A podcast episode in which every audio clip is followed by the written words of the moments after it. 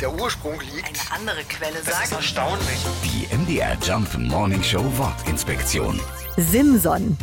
Die Simson-Mopeds sind Kult. Nicht nur bei uns im Osten. Modelle wie die Schwalbe, der Star oder der Sperber stehen bei Liebhabern in ganz Deutschland in der Garage.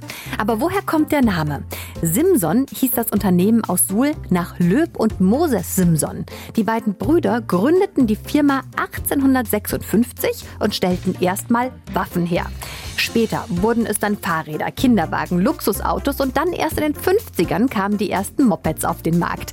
Da war aber schon längst kein Simson mehr in der Firma. Die jüdische Gründerfamilie wurde von den Nationalsozialisten enteignet und floh in die USA. Ihre Simme ist aber noch heute auf den Straßen unterwegs. Die MDR Jump Morning Show Wortinspektion. Jeden Morgen um 6.20 Uhr und 8.20 Uhr und jederzeit in der ARD Audiothek.